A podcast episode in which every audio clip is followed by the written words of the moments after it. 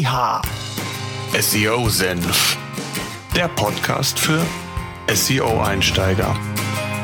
Wir zeigen dir, worauf es bei der Suchmaschinenoptimierung ankommt. Yeehaw! Suchmaschinenoptimierung Step by Step by Step für SEO-Einsteiger. SEO Senf. Jetzt geht's los. Darf euch recht herzlich zu einer weiteren Podcast-Episode willkommen heißen. An dieser Stelle möchte ich von Anfang an auf die Floskel mit dem Content und dem King verzichten. Das Content eines der wichtigsten Bausteine für gute Rankings ist, muss ich an dieser Stelle, denke ich, nicht mehr thematisieren. Die Kunst der Content-Produktion liegt letztlich darin, die Inhalte sowohl für die relevante Zielgruppe als auch eben für Google selbst zu produzieren. Eine weitere Gemeinsamkeit, die der Nutzer einer Webseite und Google haben, ihr Anspruch ist in den letzten Jahren massiv gewachsen.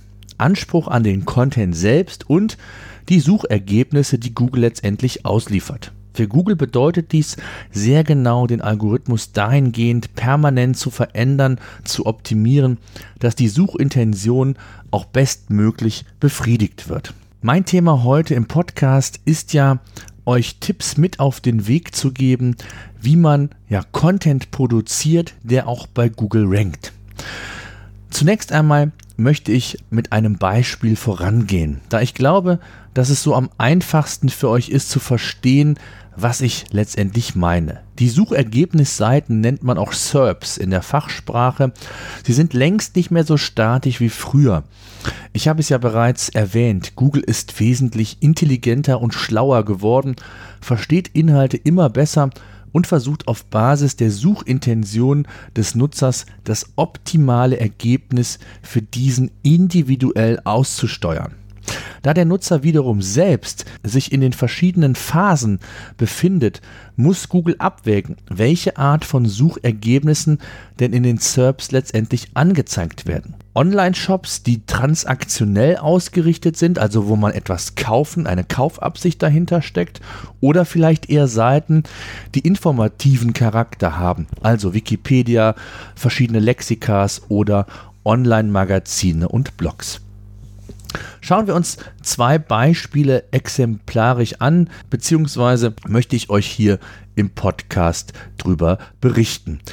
In dem Fall möchte ich auch den Hinweis geben, sich unbedingt die Shownotes dieser Podcast-Episode anzusehen, denn dort ist das Ganze auch nochmal mit Screenshots hinterlegt.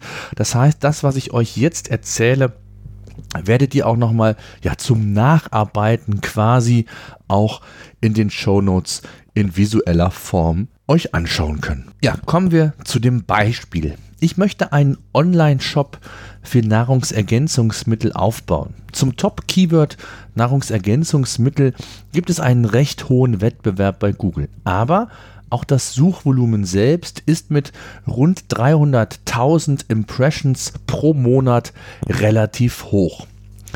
Schauen wir uns zudem mal die Übersicht in der Keyword-Recherche von Google an. Das heißt also, ich habe Folgendes gemacht zum Thema Nahrungsergänzungsmittel, eine Keyword-Recherche, in dem Fall mit dem SEO-Tool von PageRangers. Auch den Link gibt es in den Show Notes. Mir angeschaut, welche Keywords gibt es. Hier sieht man, dass die meisten Keywords transaktional ausgerichtet sind mit einer sehr hohen Wettbewerbsdichte. Es sollte also sehr schwer werden, zu einem der Keywords zu, zu ranken, wenn man nicht, ja, ich sag mal, ordentlich Gas gibt und wirklich im Bereich der Suchmaschinenoptimierung sich auskennt, nicht nur guten Content produziert, einen guten On-Page-Bereich hat, also eine, eine sauber aufgebaute Webseite, den einen oder anderen Backlink hat und, und, und. Also eben das, was alles dazugehört, um eben wesentlich besser zu sein und bei einer hohen Wettbewerbsdichte hier vielleicht entscheidende Vorteile mitnehmen zu können. Ein Keyword Nahrungsergänzungsmitteldefinition sticht aus der Liste hervor. Ihr seht das in dem Screenshot in den Show Notes. Ein Keyword eher im Longtail-Bereich angesiedelt, was aber dennoch seine Berechtigung hat und bei dem die Wettbewerbsdichte recht gering ausfällt. Wenn wir uns nun die SERPs einmal anschauen zum Thema Nahrungsergänzungsmittel, stellt man sehr schnell fest, dass die Suchergebnisse eher auf Information, denn auf Kaufabschluss ausgerichtet sind. Also, Google spielt diese Ergebnisse sicherlich nicht umsonst aus, sondern hat mit der Zeit über Algorithmen, über Erfahrungen, über Daten herausgefunden, dass die meisten Kunden, die nach Nahrungsergänzungsmitteln suchen, weniger eine Kaufabsicht haben, denn eher sich informieren wollen. Und Google testet hier immer wieder, da sich das Suchverhalten natürlich auch permanent verändern kann und neben den informativen Seiten auch vielleicht lokale Anbieter mittlerweile in die SERPs integriert werden, Fitnessstudios in dem Fall oder eben auch der ein oder andere Shop-Anbieter selbst. Und wenn wir uns die Übersicht einmal anschauen, dann sieht man sehr, sehr schnell, dass jetzt in meinem Beispiel Nahrungsergänzungsmittel und die organische oder letztendlich die Suchergebnisseite dazu mir neben Google Shopping Ergebnisse in der Regel halt informative Websites gezeigt werden von Wikipedia, von anderen Branchenmagazinen oder aber auch Informationsseiten und nur ein Shop-Anbieter in dem Fall selbst. Schauen wir uns ein weiteres Beispiel an. Wir suchen nach dem Nahrungsergänzungsmittel NutriLife. Und ihr seht in den SERPs, wenn ihr diese aufruft, dass wesentlich mehr transaktionelle Angebote, also Online-Shops, dort vertreten sind. Auch hier habe ich euch den Screenshot nochmal in die Show Notes beigefügt und auch markiert, wo ihr Online-Shops, ein Bewertungsportal oder vielleicht auch ein Gutscheinportal entsprechend euch anschauen könnt, was letztendlich oder das Gutscheinportal letztendlich auch natürlich auf das Thema Online-Shop einzahlt. Tja, was sollen uns diese Beispiele, diese zwei Beispiele jetzt genau sagen? Zum einen, auf generische Suchbegriffe zu ranken, ist häufig sehr schwer. Insbesondere dann natürlich, wenn ich nicht mich in einem Produkt in der absoluten Nische bewege, sondern hier wirklich eine hohe Wettbewerbsdichte entsprechend in Kauf nehmen muss. Solche Begriffe wie in unserem Beispiel Nahrungsergänzungsmittel haben zwar große Suchvolumina, aber eben den besagten Wettbewerb. Die Chance als kleine oder neue Seite oder Online-Shop dort zu ranken, ist recht gering. Und die Frage, die man sich zudem stellen muss, wenn ich einen Online-Shop habe, macht es überhaupt Sinn, auf dieses Keyword ganz speziell zu optimieren, wenn ich weiß, dass die Suchintention oder die Suchergebnisse in den SERPs in der Regel eher informative Suchergebnisse sind und wie in unserem Beispiel nur ein Online-Shop.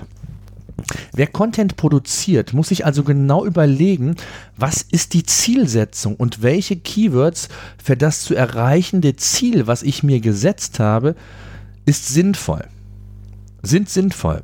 Es bringt nichts, wenn ihr auf ein Keyword optimiert, was in den meisten Fällen transaktionsgetriebene Webseiten aufzeigt, wenn ich aber mit meiner Seite eher ein, ein informatives Ziel praktisch verfolge. Oder was ebenfalls ein ganz wichtiger Indikator ist, bei, insbesondere auch bei generischen Suchbegriffen, wenn Keywords wie iPhone von den Top-Marken im organischen Bereich entsprechend beherrscht werden, von Apple, von Te Telekom, von Vodafone, dann ist es nahezu unmöglich, dass ich dort mit einer kleineren oder gar neuen Webseite ranken kann.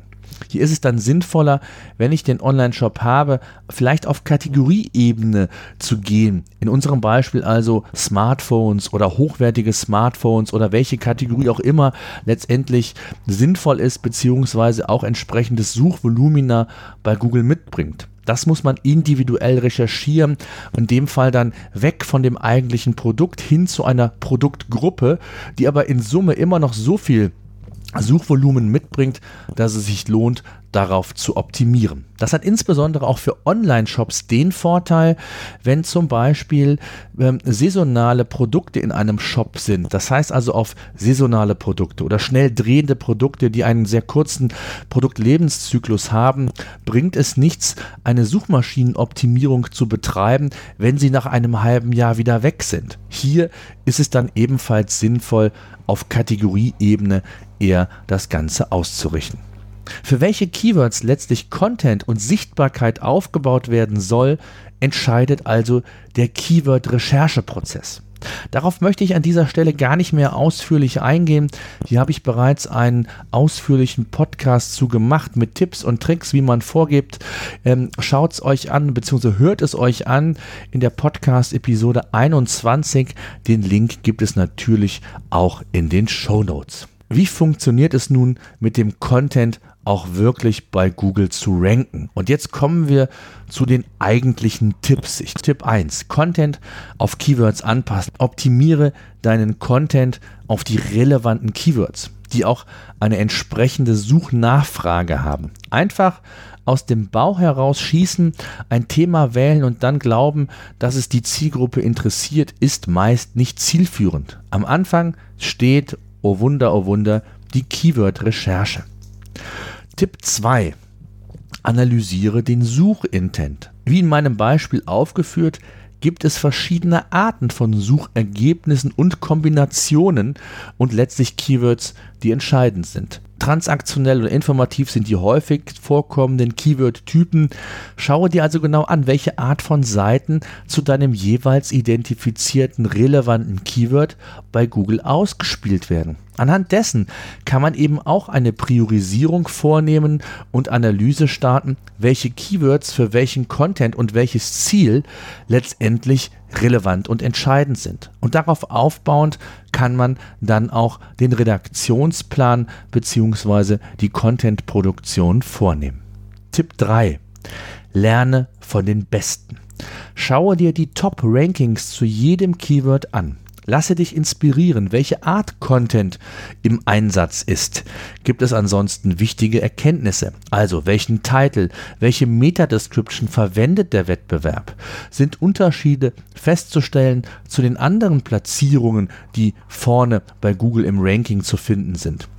Wie sieht die Backlink-Struktur der Top-Seiten aus? Um solche Informationen letztendlich herauszubekommen, helfen euch SEO-Tools wie das von PageRangers, was ich anfangs ebenfalls erwähnte und ihr den Link in den Show Notes findet. Hinzu kommt, mit dem SEO-Tool kannst du beispielsweise mit dem Content-Modul auch auf Seitenebene den eigenen Content analysieren lassen, optimieren, aber auch den Wettbewerb genau unter die Lupe nehmen. Die manuelle Analyse ist hier ein Teil des Content-Moduls und wie gesagt eine Hilfestellung, insbesondere für all jene, die vielleicht noch nicht ganz so fit sind und sich ja ein wenig, ich sag mal, leiten lassen, was die Content-Produktion angeht. Weitere wichtige Merkmale gilt es herauszufinden und zu analysieren. Also sind die wichtigsten Informationen am Anfang zu finden, was Title, Meta-Description, aber auch den Inhalt selbst angeht. Formulierung der Inhalte, sind diese gut lesbar? Werden kurze, knackige Sätze verwendet? Dann ist die Formatierung wichtig. Stimmt die Struktur von den H1 bis H6 Überschriften? Sind ausreichend Subheadlines, also das, was ich mit H2 bis H6 meine, vorhanden, sodass auch kleinere Häppchen gelesen werden können? Gerade auch in Bezug auf die mobile Nutzung ein wichtiges Thema und ich sage es immer wieder so nach dem Tageszeitungsprinzip, dass viele Nutzer gerade bei längeren Inhalten sehr gerne sich die Überschriften einfach erstmal an, äh, anschauen und dann entscheiden, ob der Inhalt vielleicht für sie spannend sein könnte oder nicht. Ja, Title, Meta Description habe ich schon gesagt. Ähm, sind diese gesetzt? Auch hier kann man nochmal optimieren. Ist ein anderes Thema, kommen wir auf jeden Fall auch nochmal zu. Dann ist das Thema Aktualität wichtig. Ist der Artikel State of the Art und spiegelt er den aktuellen Stand wider? Alten Content mag sowohl der Nutzer nicht als auch Google. Tipp 4. Produziere nur einzigartigen Content. Der Content darf in der Form, wie er online bei dir zu finden ist, in keiner Weise irgendwo anders im Internet zu finden sein. Nicht in Teilauszügen, nein, gar nicht. Das Internet ist voll von Content. Wenn du Top-Positionen bei Google erzielen möchtest, musst du besser sein als die Besten. Produziere Content, der begeistert, der einzigartig ist und so in der Form auf keiner anderen Webseite vorkommt. Dabei muss man das Rad nicht immer neu erfinden.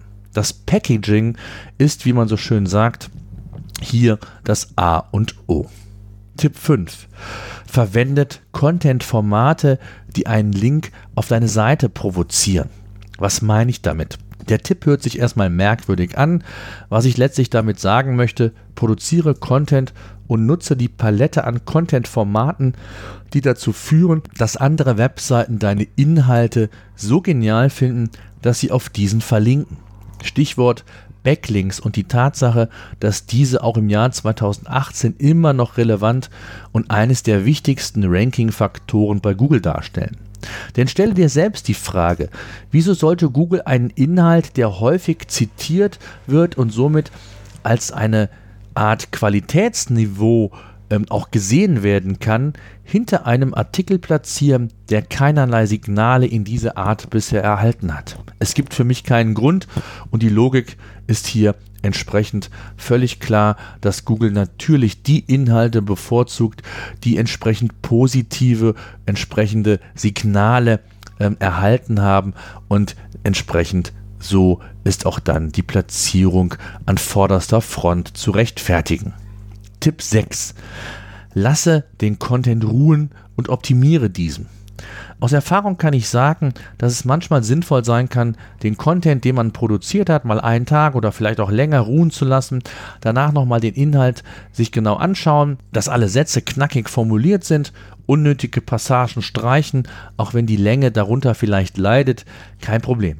Was ich gerne auch mache, dass ich den Content zunächst einmal veröffentliche und nach ein paar Wochen noch einmal eine Art Review vornehme und schaue, was ich gegebenenfalls noch ergänzen und eben optimieren kann. Google mag es eben, wenn gut performende Inhalte regelmäßig überprüft, aktualisiert, also geupdatet werden.